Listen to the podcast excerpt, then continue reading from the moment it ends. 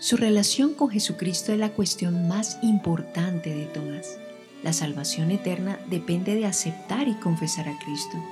El apóstol Pablo escribió, Si confesares con tu boca que Jesús es el Señor, y creyeres en tu corazón que Dios le levantó de los muertos, serás salvo.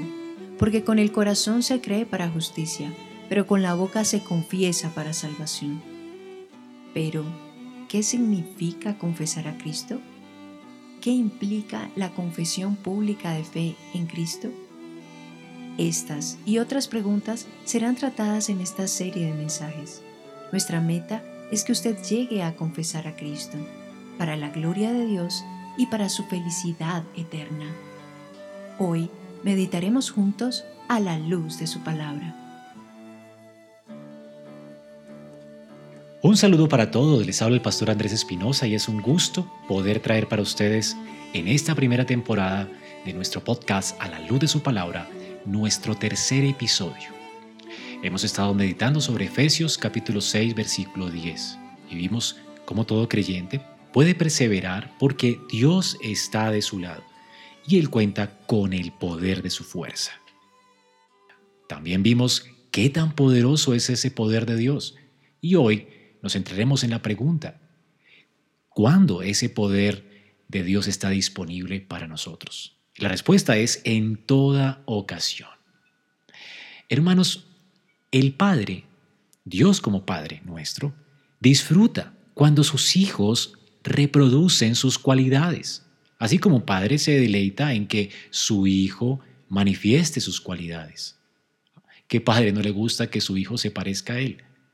A Dios le encanta, a Dios se deleita cuando nosotros reflejamos su imagen. Él también nos ofrece su poder para que seamos su deleite, para que vivamos en justicia y santidad.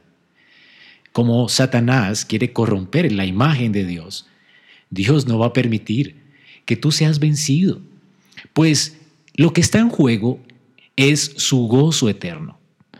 Así que cuando Dios nos defiende a nosotros, se está defendiendo a sí mismo. No cabe pues duda de que todos nosotros podemos recurrir al poder de Dios siempre. Tus dudas deben disiparse a la luz del pacto que Dios nos juró. Todos, bajo el pacto de gracia, podemos descansar en su poder soberano. En este pacto, Dios exige que confiemos en Él.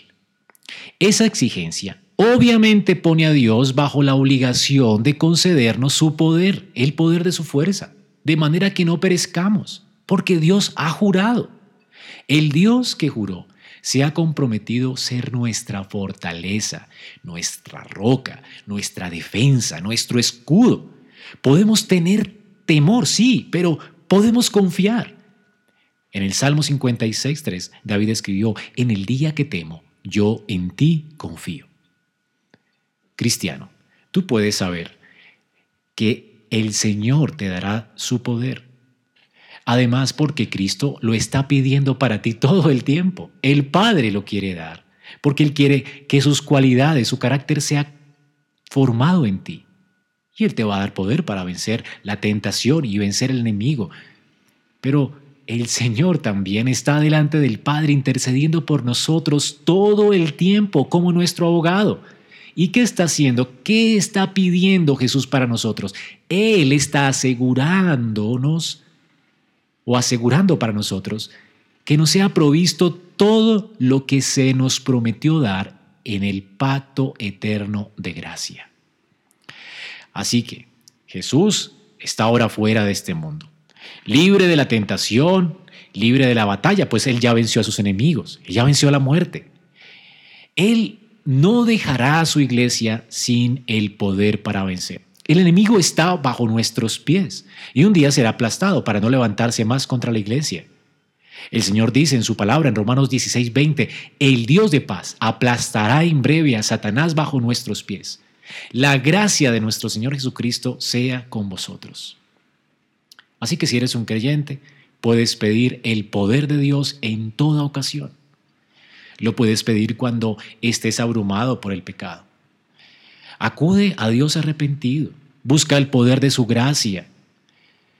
La escritura nos dice en Oseas 11:9, no ejecutaré el ardor de mi ira, ni volveré para destruir a Efraín, porque Dios soy y no hombre, el santo en medio de ti, y no entraré en la ciudad.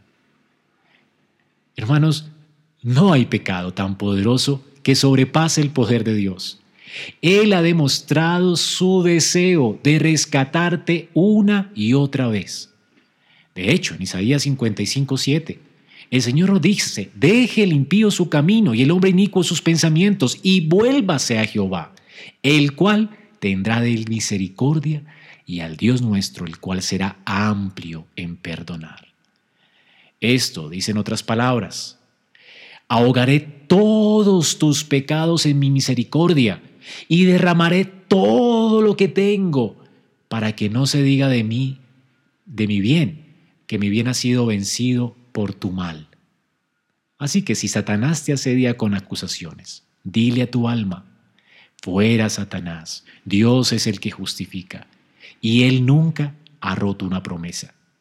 También puedes echar mano del poder de Dios cuando estés cercado en la tentación. Puedes huir del pecado y refugiarte en el poder de su gracia.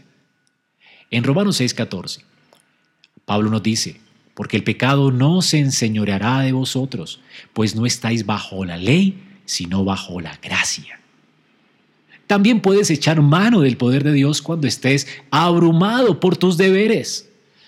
Si tú sientes que es demasiado trabajo para ti, para tu poca fe, para tu poca fuerza, hacer lo que Dios te demanda como padre, como esposo, como siervo, tú puedes confiar en la fortaleza de Dios. Isaías 40:31 nos dice, pero los que esperan a Jehová tendrán nuevas fuerzas, levantarán alas como las de águila, correrán y no se cansarán, caminarán y no se fatigarán. Nunca hagas como Jonás, que huyó de su deber, porque tendrás la fuerza de Dios en tu contra para llevarte de nuevo al deber. Más bien corre hacia tu deber en dependencia de Dios y vas a ver que tendrás fortaleza para cumplirlo.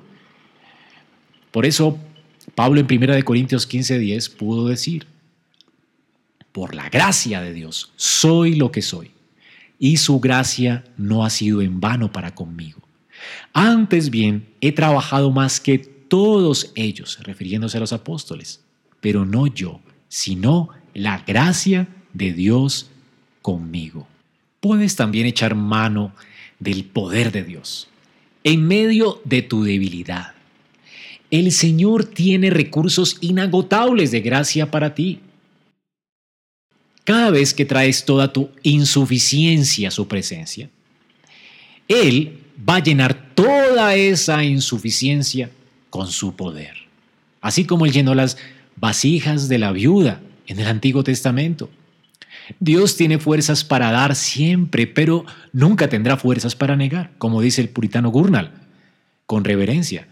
En este aspecto, el Señor Todopoderoso es débil. Él nunca negará fuerzas a aquel que venga él humillado. Ahora hay una advertencia. Si tú no eres creyente, si no has confiado en Dios para salvación, si no te has arrepentido de tus pecados, si no has reconocido tu insuficiencia, tu debilidad, si no te has entregado por completo a Cristo, ese poder de Dios que está a favor de los creyentes, ahora mismo está en tu contra. Isaías 65:13 lo dice claramente, por tanto así dijo Jehová el Señor, he aquí que mis siervos comerán y vosotros tendréis hambre. He aquí que mis siervos beberán y vosotros tendréis sed. He aquí que mis siervos se alegrarán y vosotros seréis avergonzados.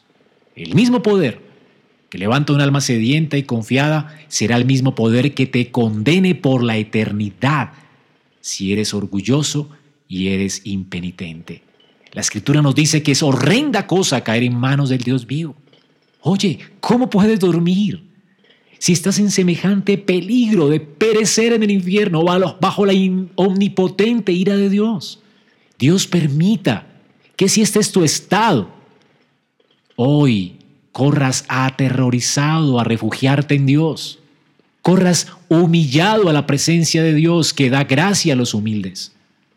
Si crees y te arrepientes de haber ofendido a Dios y clamas por misericordia, y confías en Cristo para tu salvación, tú podrás gustar del poder de Dios en la regeneración.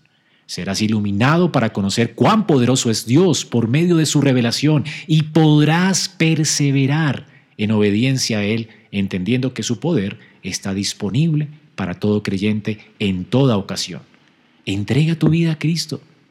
Y quisiera terminar con una nota de aliento para ti, hermano, que has reconocido tu debilidad, que has entregado tus, tus fuerzas a Dios, que dependes de la oración. Quizás te estés preguntando, ¿por qué no he sido fortalecido con el poder de Dios? Me siento tan débil, tan frustrado en mi intento de agradar a Dios.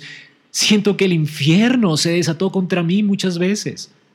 Bueno, creyente, puede ser que tú hayas pasado por alto el poder de Dios. Tal vez estés esperando un alivio repentino en medio de una prueba, pero Dios te ha respondido ya de manera diferente. Él te ha dado fuerzas para orar con más fervor. Si estás de rodillas, dale gracias a Dios. Si estás de rodillas, es algo increíble que estés de rodillas. El poder de Dios te ha doblegado. Ha doblegado tu orgullo y te hizo más dependiente de Dios. Ahora, muchas veces, Dios se va a demorar en responderte a propósito, como lo hizo con la familia de Lázaro.